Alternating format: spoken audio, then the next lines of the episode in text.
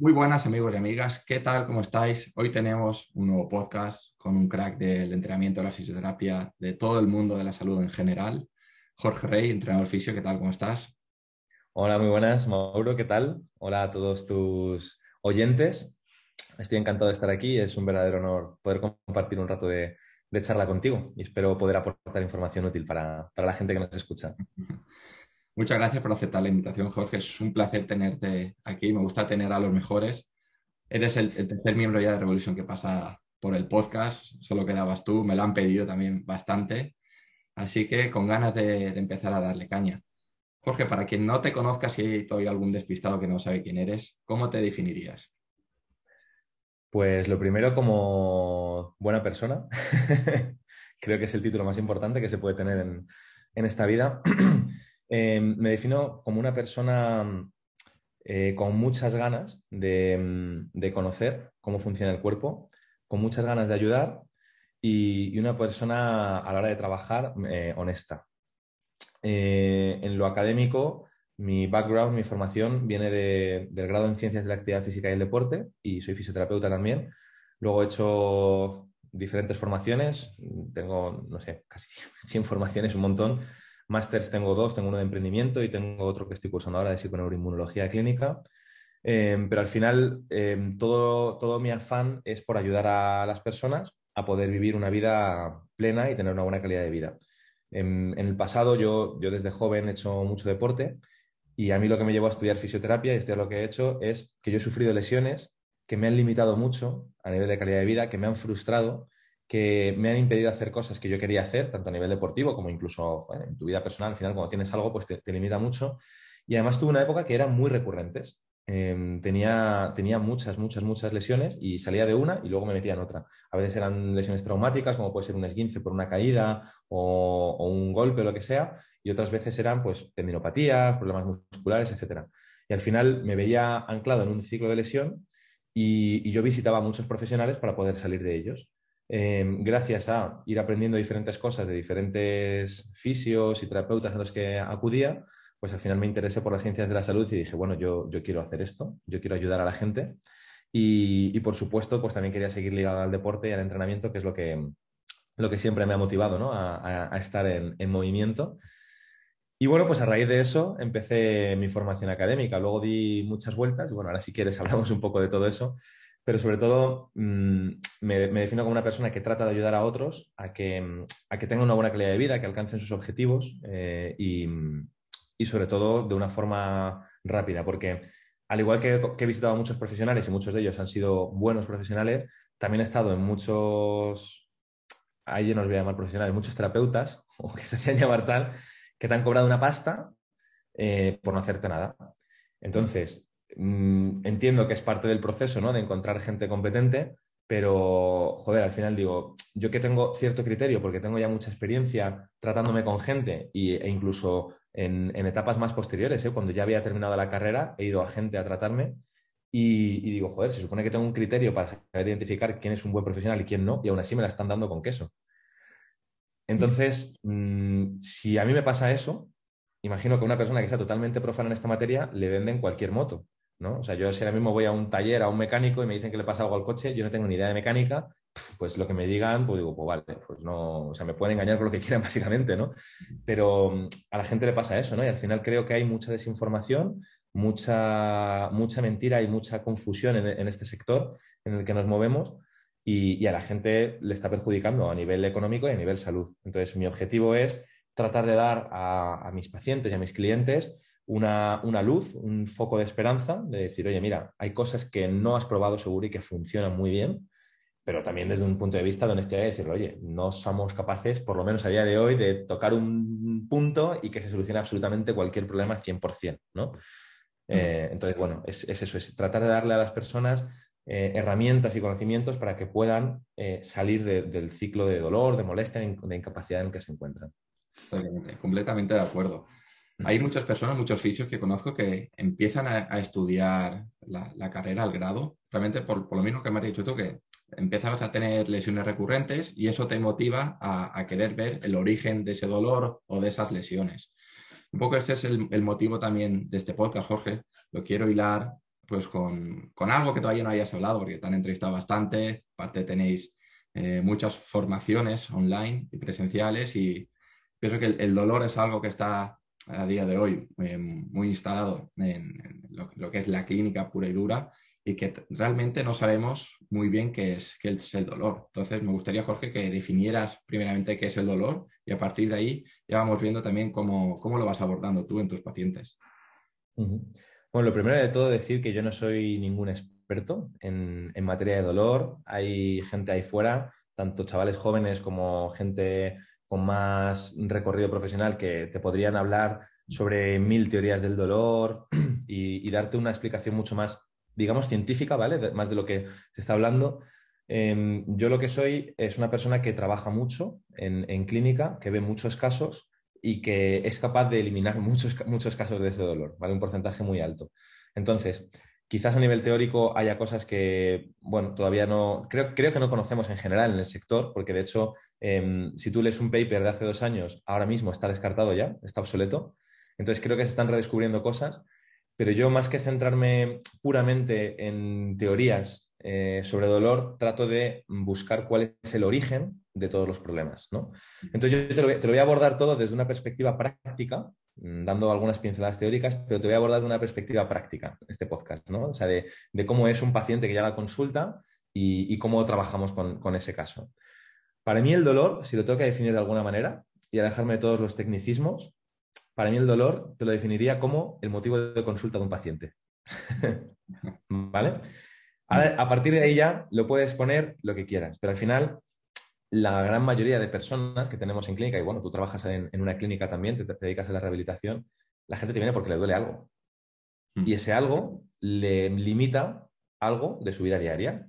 En deportistas normalmente te limita el poder practicar tu deporte, tu actividad, o en personas no deportistas normalmente es, pues me duele la espalda, eh, no me puedo levantar bien, no me puedo agachar a atar los cordones, tengo esto, tengo lo otro. Mm. Entonces al final el dolor para mí es el motor de que un paciente tome la decisión de ir a consulta. ¿Vale? En general, ¿eh? luego podemos hablar de otro tipo de cosas, pues a lo mejor eh, los que estamos más metidos en esto del movimiento dices, oye, mira, pues es que me faltan 10,1 em, grados de flexión de hombro y quiero recuperarla. Pero eso no es el paciente normal que llega a consulta. A mí la gente que me llega es, me duele esto, ¿vale? O tengo este problema, ¿no? Y, eso le limita. Entonces, em, yo lo que quiero dar a entender es que al final el dolor es un síntoma, ¿vale? El dolor es una, respuesta de tu sistema nervioso eh, para avisarte de que algo no está funcionando bien. Mm. Entonces, cuando eh, hay, varios, hay varios orígenes, ¿vale? Que puede tener el dolor, hay varios tipos de dolor. Tenemos dolor isquémico, dolor neuropático, bueno, hay, eh, una clasificación que lo puede llevar o no, pero al final para mí el, el dolor es una señal.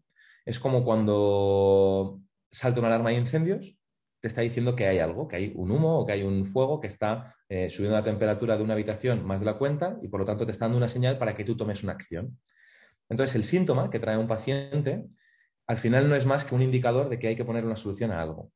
¿vale? Ese origen puede venir de diferentes partes, pero eh, tenemos que verlo como tal, tenemos que verlo como un síntoma. Lo que pasa es que ahí el enfoque del terapeuta y el enfoque del eh, paciente vienen de, son, son totalmente diferentes, porque el paciente viene como esto es lo que tengo, este es mi dolor, esto es un mundo para mí y esto es lo que hay que solucionar.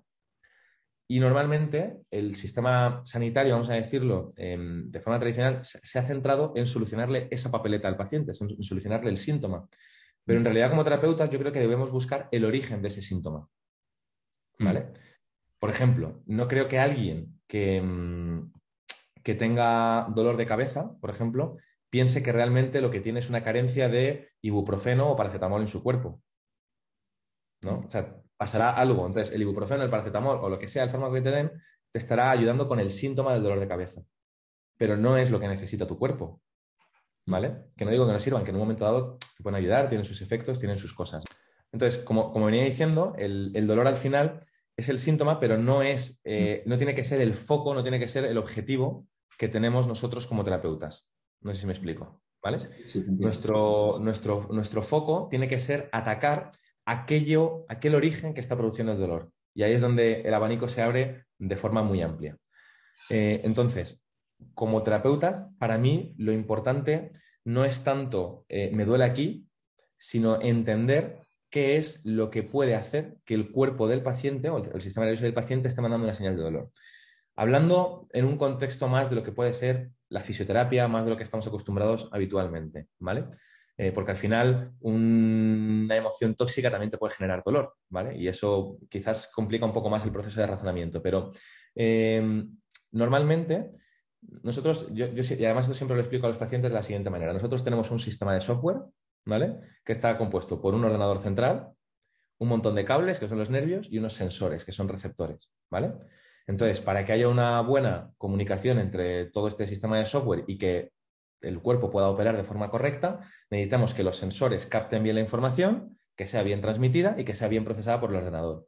Cuando esto ocurre, la respuesta del cuerpo va a ser automática, va a ser buena, va a ser libre de dolor, con buen rango de movimiento, con buena función muscular, con buen rendimiento, etc.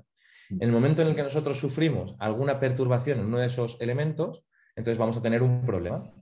Em, pero, pero este problema normalmente lo vemos como algo negativo y realmente es algo positivo, vamos a llamarlo, porque realmente es, algo que nos está diciendo que tenemos que tomar una acción, que tenemos que tomar un cambio.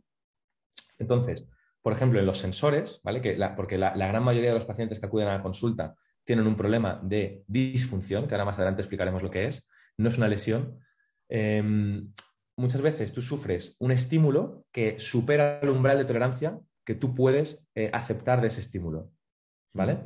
Puede ser porque superes en intensidad, y ahora si quieres ponemos algún ejemplo, o porque supere en tiempo, o porque a lo mejor un estímulo que no tendría que eh, producir un perjuicio, por lo que sea tú te encuentras en un estado metabólico más bajo y por lo tanto te puede, te puede producir el problema, ¿vale? Y a lo mejor es un estímulo que tú en tu día a día toleras bien, como puede ser una contracción muscular, eh, que te dé el viento en la cara, eh, un, yo qué sé, cualquier cosa, una palmada que te dé un, amigo, ¿qué pasa, Mauro, tío? ¿Qué tal? ¿Cómo estás? ¿No? Eh, eso a lo mejor te pilla que te has comido una ciruela con un montón de pesticidas en la piel y eso te produce una disfunción cuando no debería producírtela, ¿entiendes? Entonces, em, ahí ya el circuito cambia. El cerebro empieza a percibir amenaza de, que ese receptor capte información. Entonces, no quiere que ese receptor capte información. Y lo que empieza es a iniciar una cascada de reacciones que van enfocadas a proteger esa zona. Entonces, inhibe músculos, hiperactiva otros músculos impidiendo que se relajen, manda dolor, manda inflamación. Pero el problema no es el dolor o la inflamación, el problema es que hay un receptor que está enviando una señal de alarma, alerta, peligro, daño al sistema nervioso. Entonces, el enfoque creo que tiene que ser el cambiar un poco ese chip de voy al síntoma a voy al origen del síntoma. Hmm. A veces es más o menos fácil y hay otras que hay que tirar del hilo mucho porque se pueden entremezclar ahí diferentes aspectos. ¿Crees que en, una sesión se pueden conseguir cambios, por ejemplo, eh, con un dolor de rodilla, un dolor de pie, atajando el origen? por ejemplo, esa persona te viene con dolor de pie y tienes 45 minutos, una hora para tratarle y que por lo menos se vaya con, menos dolor de pie, se vaya mejor de lo que ha venido. ¿Es, viable en una sesión, porque supongo que dependerá mucho del caso, el, poder atajar y encontrar el origen y, en esa misma sesión que la persona se vaya mejor? Porque muchas veces las personas quieren eso, no quieren, oh, pues ahora tienes que comer mejor, descansar, esto, lo otro, el sol. Lo que quieres, llega a la clínica o llega a, casa, me duele aquí, me quiero ir sin dolor y punto. Obviamente eso es lo que quieren, ¿vale? Eh, has hablado de dos cosas distintas, ¿vale? Porque, porque son, dos, son dos elementos distintos. Una cosa es irte sin dolor, que eso es fácil relativamente, y otra cosa es irte sin tu problema, ¿vale? Eso a veces sí y otras no, ¿vale? Es decir, tú puedes encontrar el origen y, esto es muy interesante lo que vamos a hablar ahora, ¿vale? Pero tú puedes encontrar el origen, solucionarlo y, y, bueno, tengo un montón de casos que además que te puedo poner en contacto con quien quiera, que han sido sesiones de dos minutos literalmente, o sea, lo que es el tratamiento ha sido hacer dos historias, o sea, es que literalmente dos minutos y se acabó. Pero se acabó el problema para siempre, o sea, está resuelto. Y problemas de un año, cinco años, seis años, diez años, y a veces que con eso es suficiente. Y hay otras que es imposible solucionarlo en una sola sesión. ¿Vale? Ahora te, ahora te especifico un poco más em, los casos. Em, pero quitar el dolor, tú lo puedes quitar de muchas formas. Tú puedes frotar algo y bloqueas el dolor. Puedes tirarte una hora masajeando o frotando o haciendo lo que sea y el efecto dura un poco más. Puedes hacer una manipulación y a veces eso quita el dolor. Puedes eh, conectarlo a una corriente o neuromodulación o lo que sea y eso son técnicas analgésicas. El frío, el calor son técnicas analgésicas también, pero no están solucionando el problema. Mm. Entonces son dos cosas distintas. Em, aquí me gusta diferenciar entre Dolor crónico, dolor agudo, aunque tampoco me gustan mucho esas palabras, ¿vale? Porque mm, muchas veces, eh, para, mí, el mecanismo eh, diferenciador es que haya inflamación central o que no la haya. Y me explico. Tú tienes un problema ahora mismo. Vamos a hablar siempre de disfunción ahora mismo, porque, y lo aclaramos ya si quieres los términos. Una lesión es un daño en el tejido. Es un traumatismo, bien sea eh, en el momento un trauma directo o un trauma repetitivo, ¿vale? Un, mal, un, trauma repetitivo sería mala biomecánica en el hombro, me muevo mucho, entreno y el tendón se degenera porque hay roce. Un trauma directo puede ser un golpe que me da en la rodilla en un partido de fútbol y me rompen los ligamentos de la rodilla. Eso es una lesión, eso el tejido está roto. Hay ciertas cosas que se pueden hacer para que el tejido recupere un poquito mejor, que recupere antes, pero es tiempo dependiente. ¿Vale? Eh, la lesión siempre produce disfunción, pero muchas veces hay disfunción sin lesión. La disfunción es este tema de software del que hemos hablado, ¿vale? Es, una, es un fallo en, la, captación o el procesamiento de la información que hay por parte del sistema nervioso y no implica daño en el tejido.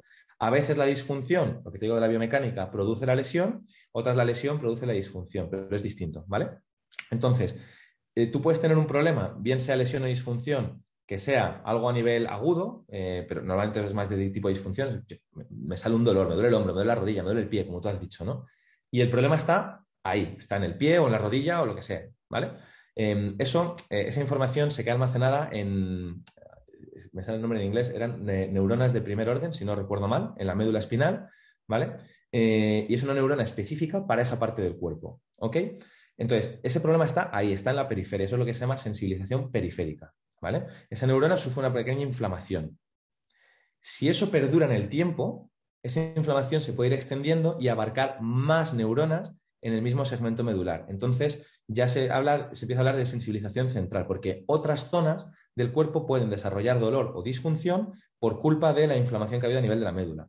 E incluso si perdura en el tiempo, esa inflamación sube al cerebro ¿vale? Y se pueden desarrollar problemas a nivel emocional, no problemas a nivel emocional que, que tengas que ir al psicólogo, no, sino que una emoción, mm. ¿vale? O sea, dentro de lo que es la disfunción, hay una emoción implicada. Por ejemplo, ira, frustración, miedo, mm, alegría podría haberla, pero normalmente no, pérdida, ¿vale? Pero, pero puede ser, o sea, tú puedes tener miedo a decir, joder, y, no es algo que tú puedas controlar de forma racional, de forma voluntaria, es una emoción de miedo. Entonces, en esos casos se va complicando porque aparte de tener que tratar la disfunción o lo que está en la periferia, por así decirlo, hay que tratar la parte central, ¿vale?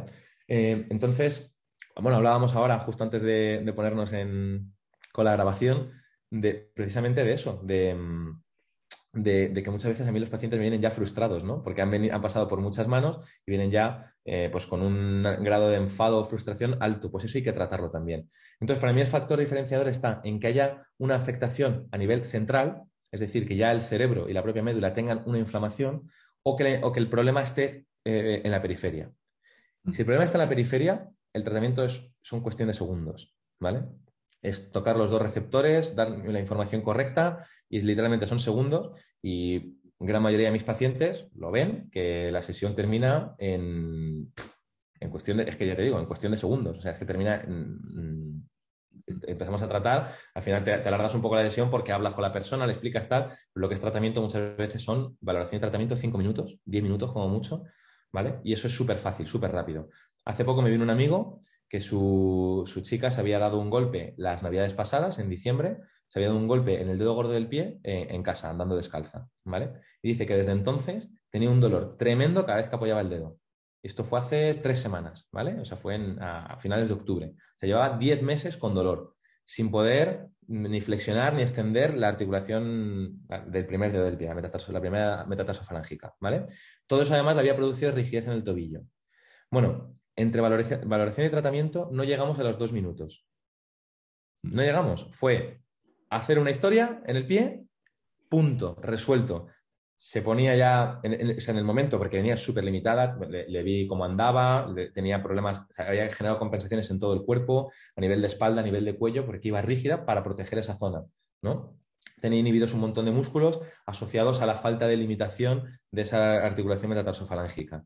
Y fue tratar eso, que fue algo completamente inmediato, o sea, fue súper rápido, y en menos de dos minutos, desde que le dije, ponte la camilla, hasta que le dije, vuélvete a levantar, menos de dos minutos, podía andar perfectamente, ningún tipo de dolor, saltar, ponerse de puntillas, etc. Y hablé con él hace dos días y sigue igual, sigue perfecto. ¿vale? Lo, mejor fue ver la cara de mi colega, que además llevaba sin verle desde antes de la pandemia, y de repente hice eso y dije, ya está. Se queda así comiendo, ¿pero qué dices? Digo que sí, que sí, ponte de pie. Y él vio, o sea, no fue la chica, fue él que vio a su pareja, eh, la cara que puso fue como, ¿vale? Llevas un año de dolor y, se ha solucionado casi un año y se ha solucionado en, nada, o sea, con, un toque. Ahí el problema estaba en la periferia. Entonces fue muy fácil, ¿vale? Fue muy, muy, muy fácil. Y todas las compensaciones, todas las inhibiciones, todo eso desapareció. Hmm. Pero luego tienes otros casos en los que, aparte de hacer eso, tienes emociones, tienes vías relacionadas con el sufrimiento que se han, eh, se han anclado a ese problema. Tienes eh, neuroinflamación, porque al final el tú tener algo activo lo que genera es un proceso inflamatorio de bajo grado. No es una fiebre de 39 grados como si te infectas de un virus o tienes un proceso infeccioso, eh, sino que eh, tienes una inflamación a, nivel bajo grado. Cuantas más disfunciones tengas y más importancia tenga para tu, para tu sistema nervioso, más proceso inflamatorio. Entonces ahí ya muchas veces no vale solamente contratar el problema a nivel periférico hay que hacer una serie de cambios en la alimentación, a veces incluso hay que tomar unos suplementos, hay que hacer ciertas cosas fuera de lo que es la consulta, em, pues a nivel de ciertos tipos de ejercicio, em, ciertos tipos, por ejemplo, sé que a ti también te gusta el sol, la exposición al frío y todo eso, pues eso ayuda, por ejemplo, a generar em, sustancias antiinflamatorias en el cuerpo, ¿vale? Y eso es necesario para cambiar la inflamación del cerebro que además esto está evidenciado, la amígdala, que es parte del sistema límbico, crece en tamaño y, sufre más activación, y el córtex prefrontal decrece, o sea, disminuye de su tamaño y tiene menos activación. Y eso ocurre cuando tú tienes un dolor crónico. Entonces, eso hay que cambiarlo. Y eso no es tocar los receptores. Los receptores hay que tocarlos porque es lo que está causando eso, pero luego además hay que tratar la inflamación del cerebro. ¿Vale? Y muchas veces esa inflamación del cerebro puede causar problemas intestinales. Entonces, todo eso ya se une y eso se hace más complejo. ¿Vale? ¿Cómo? Después de, aquí de, toda la explicación, que parecía que estaba en una clase más que haciendo un podcast.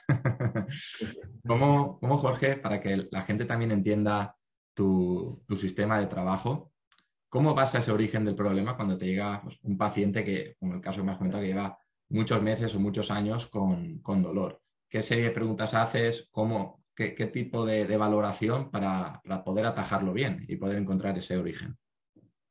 Vale, yo lo, es que esto es, interesante la pregunta y me la has puesto muy difícil para contestar, ¿vale? Porque son diferentes cosas y con un detalle puedo cambiar totalmente por dónde voy o por dónde no, ¿vale? Lo primero que veo es cómo viene la persona y es fundamental. O sea, con qué estado de ánimo viene a consulta y qué tipo de, intento hacerme una idea de qué tipo de personalidad tiene, porque hay personas, por ejemplo, que requieren más explicación y más charla y otras que les digo, hola, ¿qué tal? Siéntate y empezamos. ¿Vale? Y, pero, y, es que ahí cambia totalmente, mm, cambia totalmente la película, ¿vale? A nivel de valoración mía, para, empezar, ver cómo viene, porque mm, hay gente que viene totalmente con la mirada caída, mm, con efecto túnel, que, con una postura y una actitud introvertida.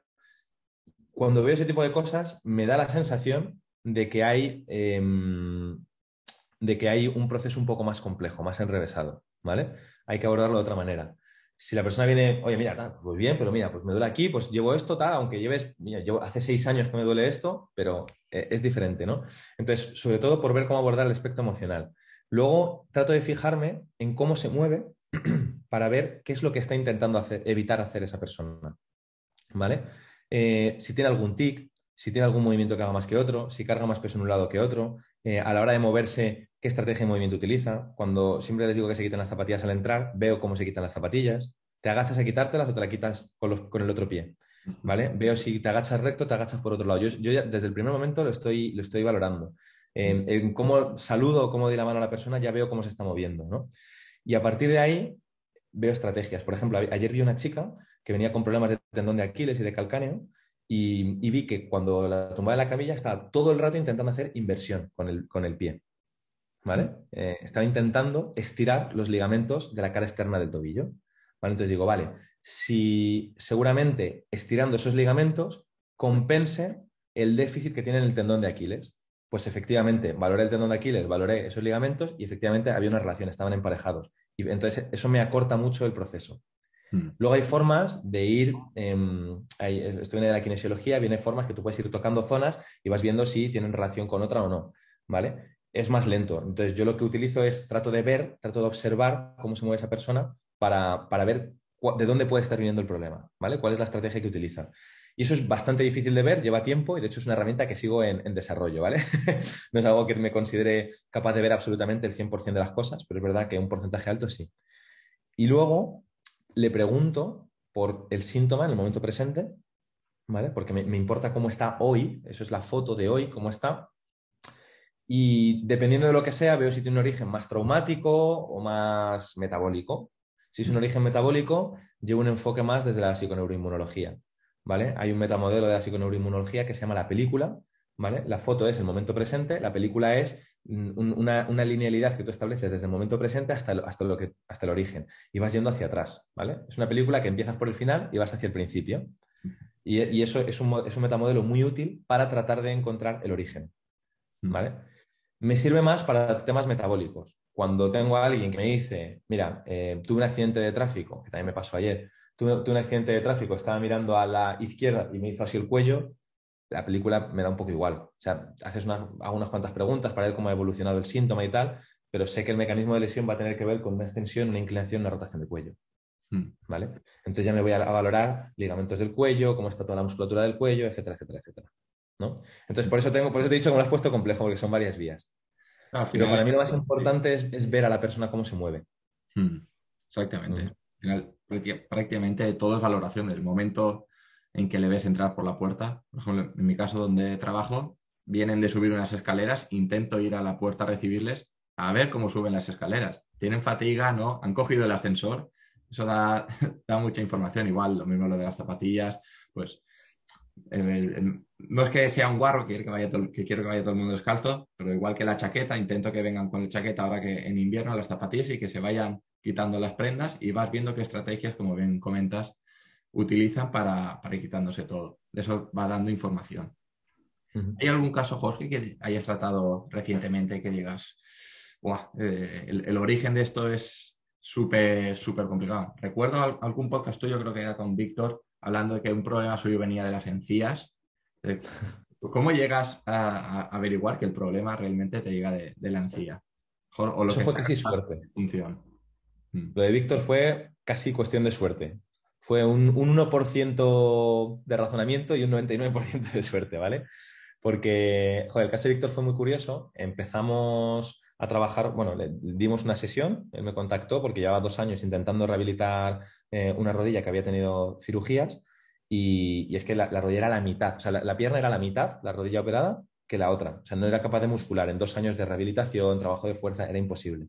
Entonces, en una sesión tratamos varias disfunciones y, en cuanto se puso a entrenar después de esa sesión, la pierna le creció en cuestión de un mes. O sea, súper rápido. ¿eh? Y consiguió ganar esa hipertrofia que buscaba y, y demás. Y estuvo muy bien de síntomas. Y volvió un mes y medio después y había una disfunción de las que le traté que había vuelto. Y dije, joder, la volví a tratar, quitamos un par de cosas más y se fue. Y volvió unas semanas después y la misma disfunción había vuelto. Y yo ya estaba volviéndome loco porque digo, joder, la quito, yo quito la disfunción, la intento reproducir otra vez, no está, se va, pero me vuelve unas semanas después con el mismo problema. Además, es que era exactamente la misma disfunción. Porque hay veces que cuando te digo que hay neuroinflamación, el cerebro vuelve a generar ese dolor, pero con otra disfunción. O sea, crea otra disfunción distinta, pero el síntoma es el mismo. Pero aquí no era esto, o sea, aquí no era algo de, cerebro. Y digo, es que era exactamente la misma disfunción. Y ya en la cuarta sesión la traté y digo, tío, no sé, digo, ya me puse a hacer otras preguntas, digo, yo qué sé, has cambiado algo en la dieta, has hecho algo raro, has tenido algún tema emocional, has discutido con tu pareja, no sé, ¿te ha pasado algo que no me estés contando, que se nos esté escapando? Porque es que no puede ser que lleve tres sesiones tratándote la misma disfunción, ¿no? Y le dije, ¿has cambiado algo en tu alimentación? Me dijo, no, tal, sigo con esto. Y dice, bueno, a ver, dice, el viernes me dieron, me dio una marca unas barritas energéticas para poder, o sea, para que las probara de cara a, un medio Ironman que se estaba preparando. Dice, y claro, me las tomé el sábado y digo, vale, ¿cuándo te viene el dolor? Me dice, el domingo. Y digo, vale, ahí tenemos algo. ahí tenemos algo. Entonces dije, vale, pues puede ser un compuesto de la, de la barrita o puede ser simplemente el azúcar. Entonces, eh, yo sé que el colmillo tiene, eh, el colmillo inferior tiene una conexión embriológica con la rodilla. Y dije, bueno, pues vamos a probar. Me subí a la, cocina, le cogí, un poco de azúcar y se la puse en la encía del colmillo. Y cuando hacía eso, todos los músculos de su cuerpo se debilitaban en un test muscular y además le volvía la disfunción. Le trataba la disfunción, se eliminaba, le ponía el azúcar, le volvía la, disfunción la misma. Digo, hostia, eso se, se, llama disparador, es un trigger, ¿vale? Pues tratamos esa intolerancia, que se puede tratar igual que si es un problema de un ligamento o de lo que sea. Em, lo tratamos, tratamos la, disfunción otra vez que había aparecido, se acabó. Eliminado por completo. ¿Vale?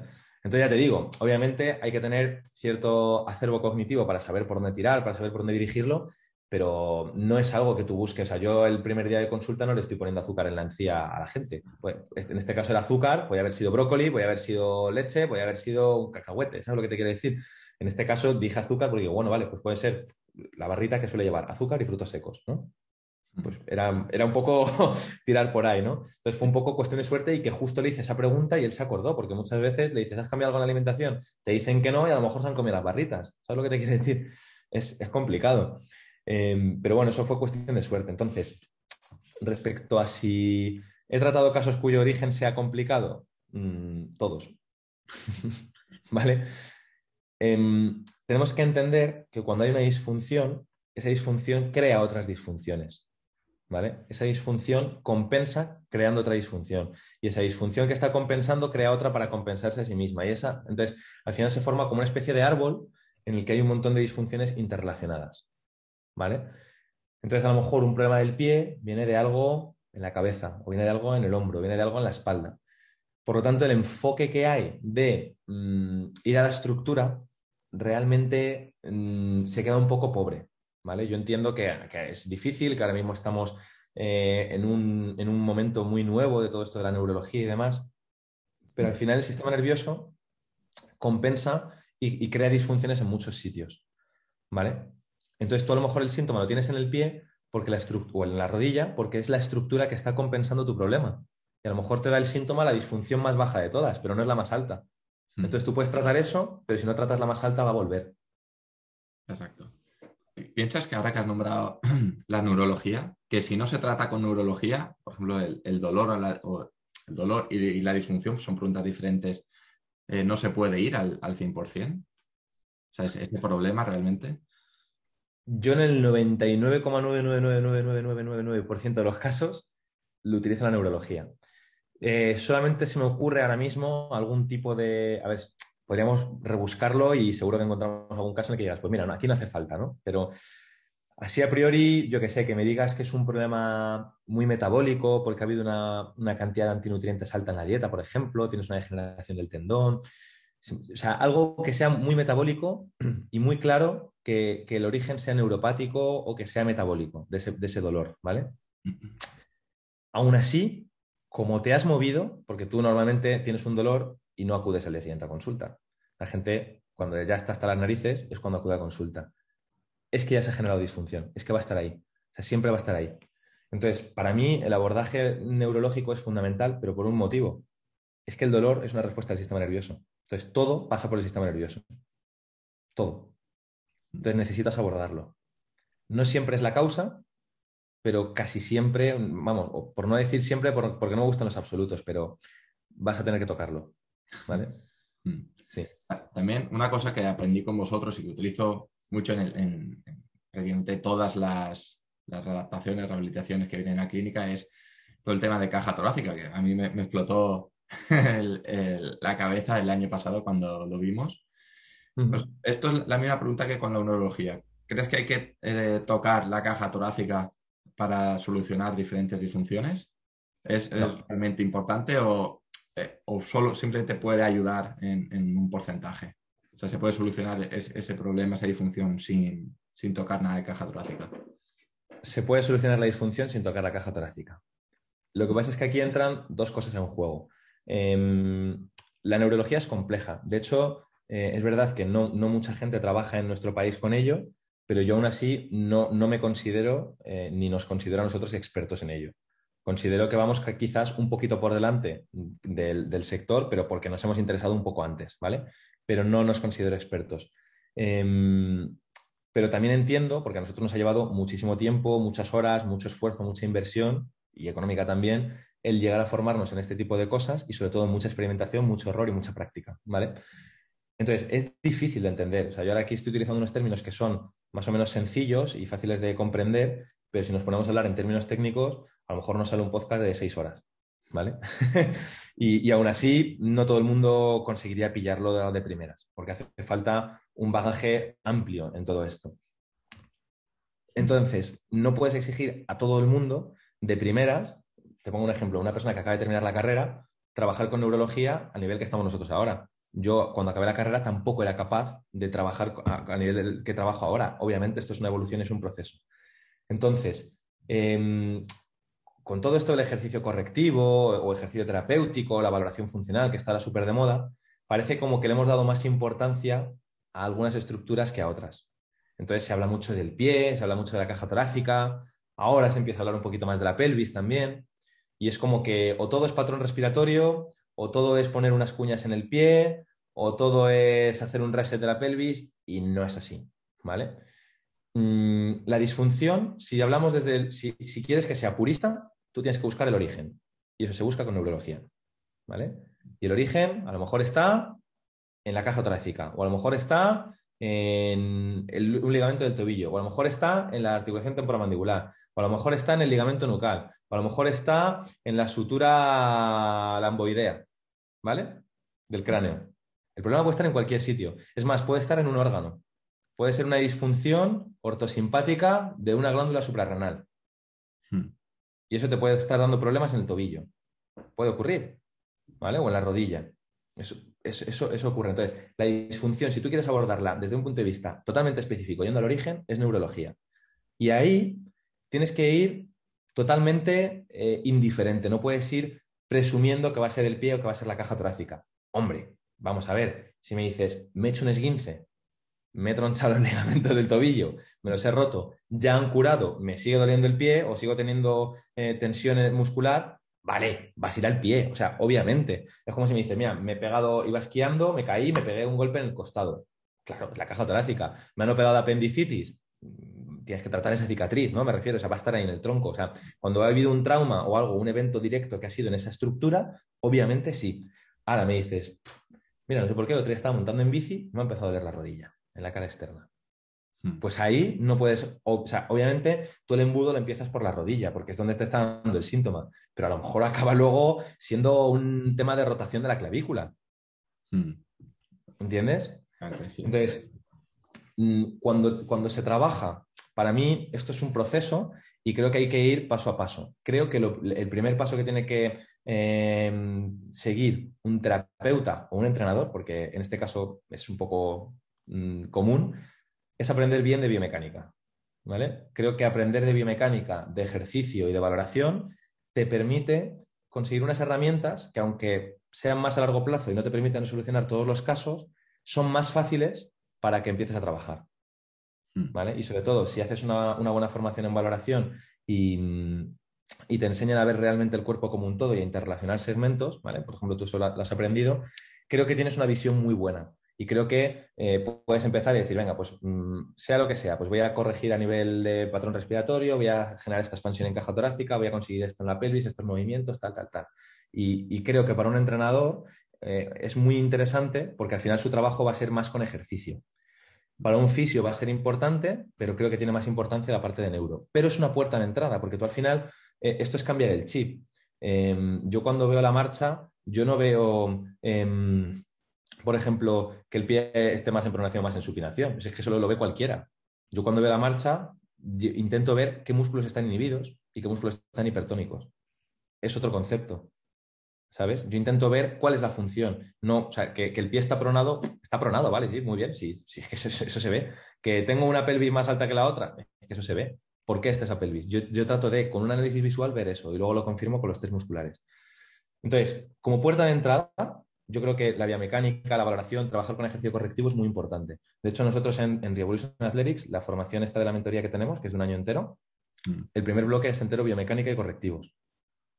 Y cuando ya han conseguido un conocimiento muy profundo sobre eso, empezamos con neurología. Y entonces te digo, vale, ahora olvídate del anterior y haz esto. Pero es más complejo. O sea, necesitas pasar, creo yo, o es recomendable pasar por ese proceso antes que empezar con la neuro.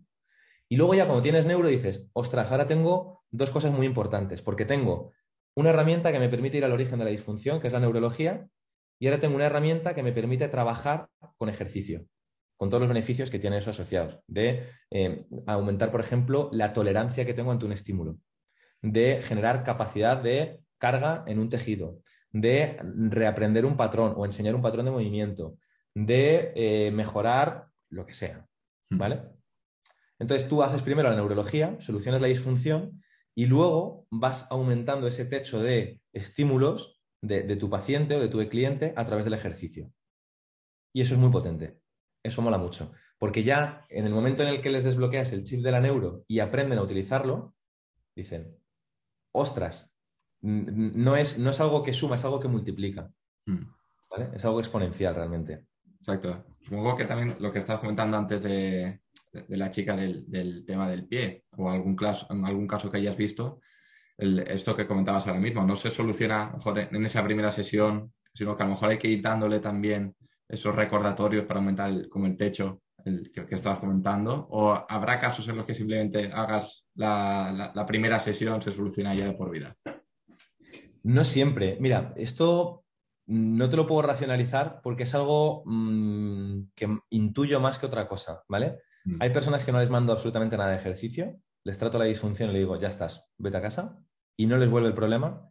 Y hay otras que les tengo que mandar ejercicio. A lo mejor le mando uno o dos y sé que haciéndolo durante una o dos semanas, eso está listo.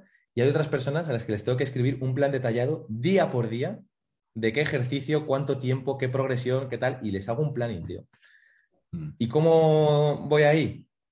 No lo sé racionalmente, es intuición pero no falla, tío.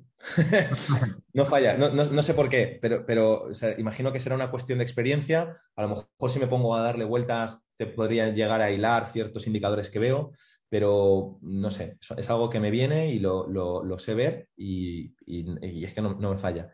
Entonces, es importante también ver qué limitación ha generado el problema. ¿Vale?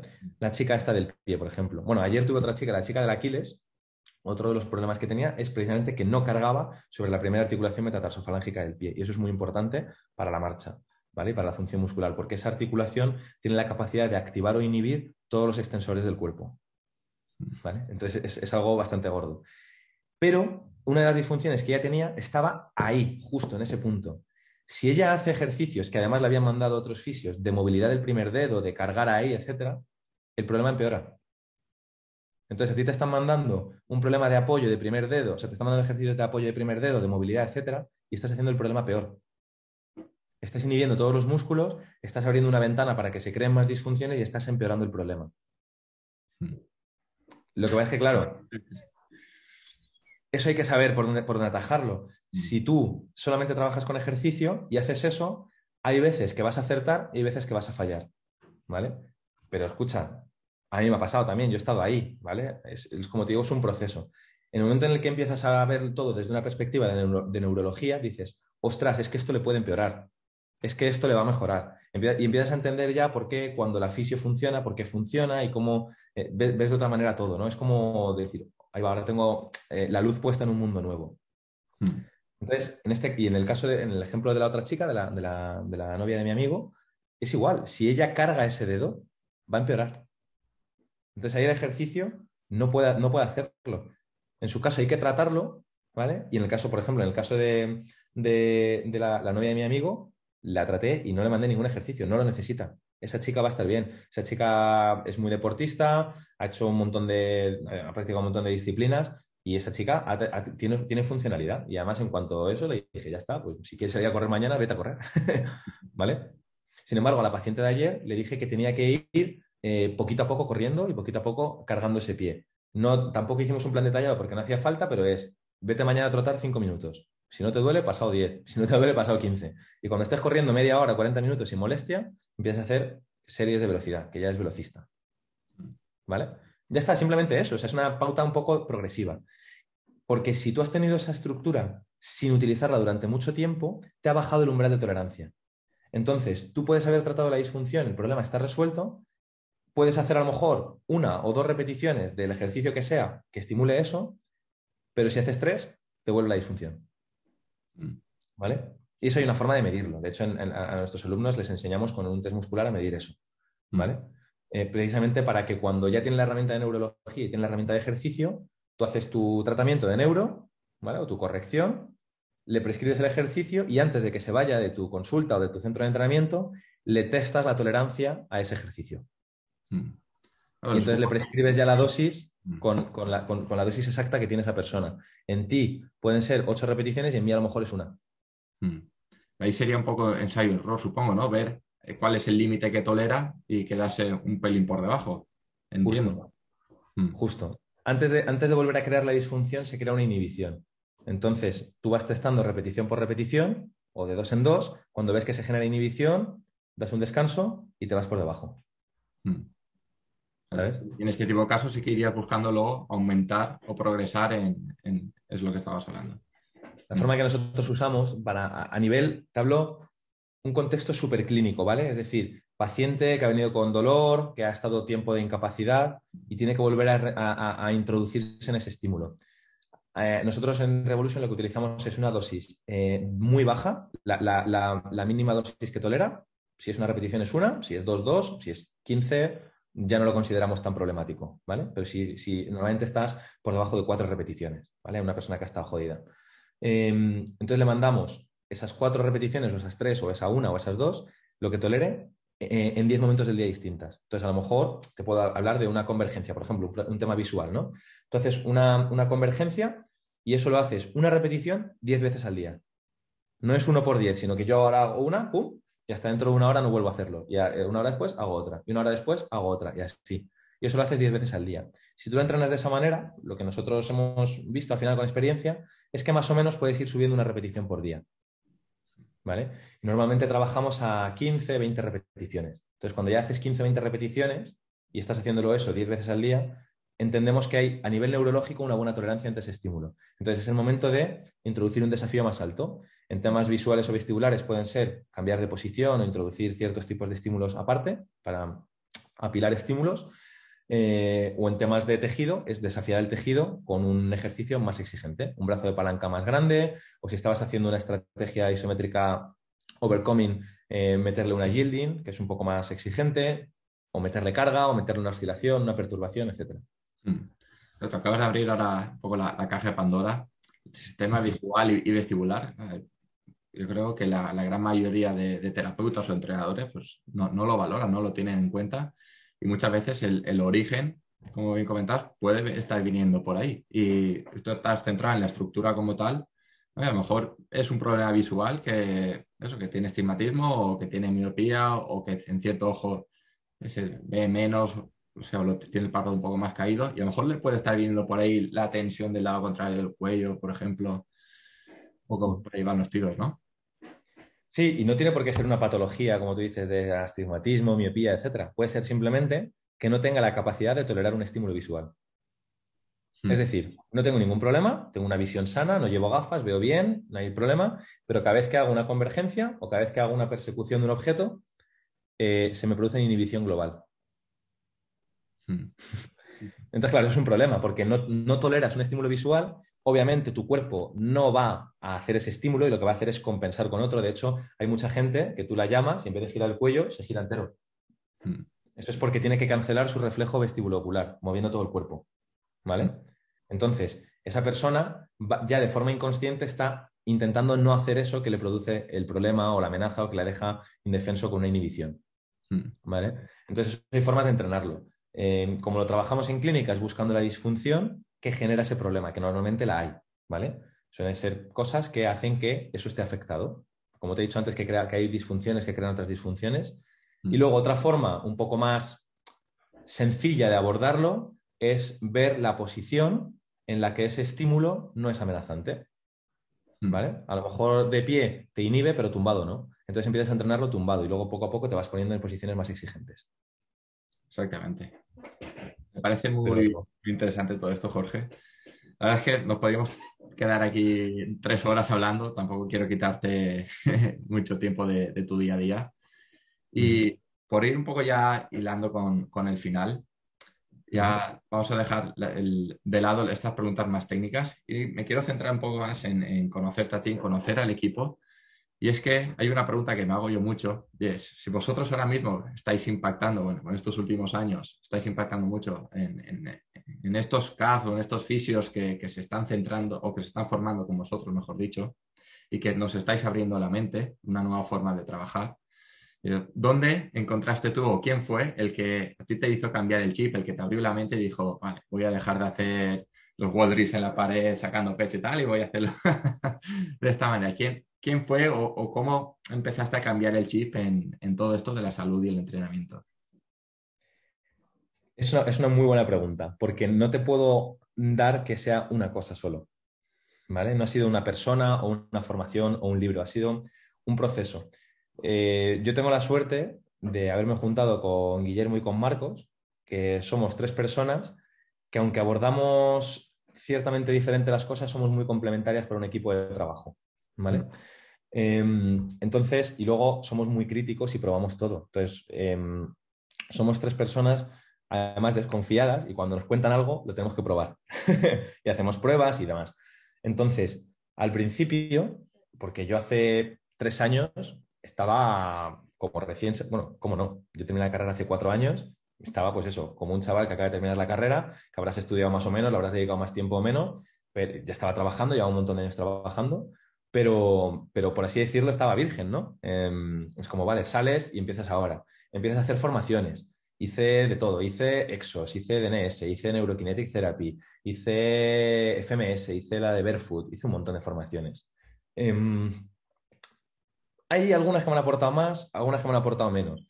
Mm, hay cosas de las que te enseñan que a mí no me terminaban de hacer sentido.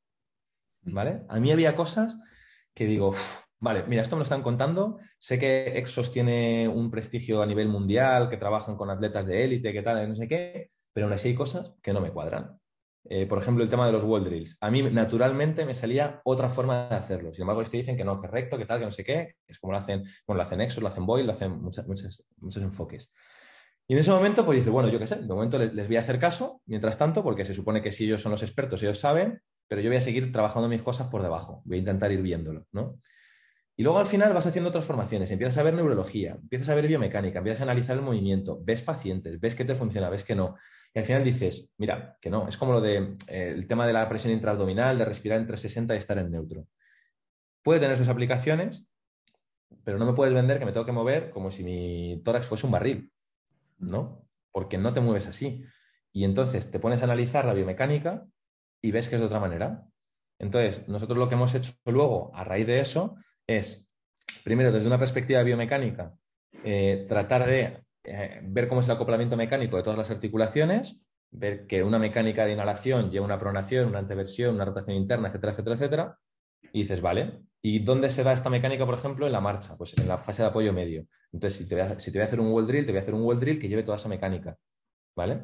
O te voy a llevar a la mecánica contraria, pero vamos a trabajar de esa forma. Y casualmente, esa forma de hacerlo cuando ahora he visto vídeos y fotos que teníamos grabados de cuando grabábamos cosas al principio del proyecto Revolution y tal, digo, joder, si es que lo hacíamos así, tío. si es que nos pedía el cuerpo naturalmente hacerlo así, sin embargo lo cambiabas artificialmente porque otra escuela te había dicho que tenía que ser de otra manera. Y al final llegas a lo que te sale natural. Y si tú ves a una persona moverse de forma natural, alguien que no está condicionado por nuestro sesgo cognitivo de haberse formado en el sector, tú ves que se mueven de otra manera, como te están diciendo. Entonces dices, joder, ¿por qué? Me están diciendo que hay que hacer una cosa cuando realmente el cuerpo no se mueve así, ¿no? Y luego, además a eso, le empezamos a añadir conocimiento de neurología. Conocimiento de neurología, pues hemos hecho muchas formaciones y hemos hecho también muchas lecturas, muchos libros. Yo, entré en la neurología con NKT, con Neurokinetic Therapy, ¿vale? Ahora mismo no me parece una formación mm, que sea buena, tengo mis motivos, que los quiera saber personalmente, pues que me pregunte. Em, pero yo les estoy agradecido porque, aunque ahora mismo no lo use, para mí fue la entrada, para mí fue la puerta. Hay mucha gente que entra por ahí y se queda en eso. Creo que es un error, porque hay cosas que no, no son correctas bajo mi punto de vista y creo que se quedan cortos en ciertas cosas. Pero a mí me sirvió para abrir la mente al nuevo mundo de la neurología. Y luego ya con eso, a raíz de no conseguir todos los resultados que yo quería con eso, me metí a investigar más sobre neurología y ahora sí consigo esas cosas, ¿no? Entonces, para mí fue la puerta de entrada y siempre estaré súper agradecido a esa escuela por, porque me abrió los ojos de esa, de esa parte, aunque ahora mismo no lo use, ¿sabes? Mm. Y luego, pues eso, es leer mucho, analizar mucho, probar mucho. Y, y, sobre todo, no conformarnos, porque al final creo que tendemos al conformismo. Es lo que hablábamos antes. Caja torácica, todo es caja torácica. No. Pie, todo es pie. No, tampoco. Neuro, todo es neuro. Bueno, casi todo, pero no sé creo que hay que tener una visión crítica y nosotros siempre, vamos, te lo dijimos en el curso el primer día, antes de empezar, y se lo decimos a todos nuestros alumnos, no os creáis lo que os estamos contando. Hmm. Yo te voy a dar una, una, versión. Yo todo lo que te digo te lo puedo demostrar de forma práctica, ¿vale? Eso sí. Pero si encuentras una manera mejor de hacerlo, dímelo. Y si no te lo crees, dímelo. O sea, rebáteme las cosas. Porque eh, además un alumno necesita plantear la duda. Un alumno necesita someter a juicio lo que está, lo que está aprendiendo. Yo esto lo, hacía desde la universidad. A mí me venía un tío que era hiper reputado, fisioterapeuta de un equipo de élite, tal, no sé qué, y me decía esto, y yo decía, profe, no me cuadra. Hmm. Y a veces teníamos peloteras en clase, pero ¿qué me estás diciendo si te estás en un alumno de segundo, tal, no sé qué, y yo tal? Digo, vale, no me cuadra. No sé, explícamelo. A lo mejor estoy yo equivocado, a lo mejor no tengo la capacidad de verlo y con tu explicación soy capaz de ir a abrir otro foco, o a lo mejor no, a lo mejor es al revés. ¿No? Creo que un alumno tiene que poner en duda lo que le llega. Entonces, a mí no me gusta que llegue un alumno y se crea todo lo que le digo. ¿Vale? Tampoco me gusta el que te viene a rebatir por rebatir, que los hay, ¿vale? Que no, porque no me lo creo, no, porque tal, pues no sé qué. Digo, bueno, déjame explicártelo, déjame que te lo demuestre y luego si quieres hablamos, ¿no? Pero creo que es importante y creo que si nosotros tenemos algo en el equipo es ese juicio crítico, muy desarrollado. Entonces, tratamos de no dejarnos llevar por, la, por el principio de autoridad, ¿no? Porque esa persona sea una eminencia o esté considerada como tal y decir, venga, vamos a ver esto y sobre todo lo vamos a probar. Y a partir de ahí es pensar, y joder, tú has hecho nuestro, nuestro curso de valoración y has visto que hemos cambiado un montón desde que, desde que hicimos el curso contigo. Y tu curso ya era la novena modificación del primer curso que hicimos. no sé si me explico. Sea que no solamente sometemos a juicio lo que hay fuera, sino también lo de dentro. Nosotros estamos todo el rato planteando si hay algo mejor de hacer las cosas como lo hacemos nosotros, ¿no? Entonces creo que eso es importante. Exactamente. Me acuerdo que en el curso lo dijiste, decía poco que habéis hecho la, otra edición. No me acuerdo dónde dijiste, mira, lo acabamos de cambiar hace poco, vais a, ver cosas nuevas que, que no han visto los alumnos de la anterior edición. Y me parece realmente eso bueno, que tengáis siempre o pongáis en juicio todo lo que decís y hacéis y intentéis mejorar. Y por ahí va la siguiente pregunta, Jorge. Eh, ¿Dónde vas, por dónde vas a encaminar ahora tu vida? ¿Se te plantean nuevos retos dentro de poco? ¿Vas a la paternidad. ¿También o, o, vas a estar un tiempo de relax? y... No, no, no, quiero, seguir formándome. O sea, obviamente el reto grande que se me viene ahora encima es la paternidad, que estoy a, pocas semanas de, ser padre. Eh, yo voy a seguir estudiando porque esto es lo que me apasiona y creo que es una cuestión ética. Si estoy tratando pacientes, tengo, que, tengo la responsabilidad de, darles lo mejor, o por lo menos lo que yo, mm, lo, mejor de mí, ¿no? Obviamente, Creo que no puedo estar al mismo ritmo de lo que he estado en los últimos años, porque no es sostenible tampoco. Hemos hecho demasiadas formaciones, hemos hecho de más. A mí ahora mismo me, hubiese, me, gusta, me hubiese gustado que alguien me hubiese llegado y me hubiese dicho, mira, hazte esta, esta y esta, pero no hagas todas las demás. Porque nosotros al final, para poder compendiar toda esta información, hemos hecho prácticamente todo lo que hay. ¿Vale? Entonces ahora lo que quiero es terminar mi máster en psiconeuroinmunología eh, en PNI que es un enfoque importante. No, no constituye el 100% de mi trabajo, pero creo que complementa muy bien lo que, lo que hago, sobre todo todo el tema este metabólico, cuando hay una patología y demás. Quiero seguir formándome en neurología, seguiré leyendo cosas sobre entrenamiento y demás, y bueno, con calma, ya no, no tengo una prisa, por así decirlo, por, por estar aprendiendo, aprendiendo, aprendiendo, me tengo que leer 15 eh, libros al año ni cosas así, sino bueno, de una forma más relajada, disfrutando eh, pero mi, rama de estudio ahora mismo es la neurología y tengo claro que eso es para mí lo... Es, te iba a decir que es el futuro, pero realmente es el presente porque ya lo estamos haciendo. Mm, exactamente. ¿dónde pueden encontrar eh, todos los oyentes eh, que quieran formarse en biomecánica, neurología, todo esto? ¿Dónde pueden encontrar información de calidad? Pues yo, por supuesto, recomiendo nuestra formación, la, la Revolution Mentorship, nuestra mentoría. Lo pueden encontrar en nuestra página web o en nuestras redes sociales.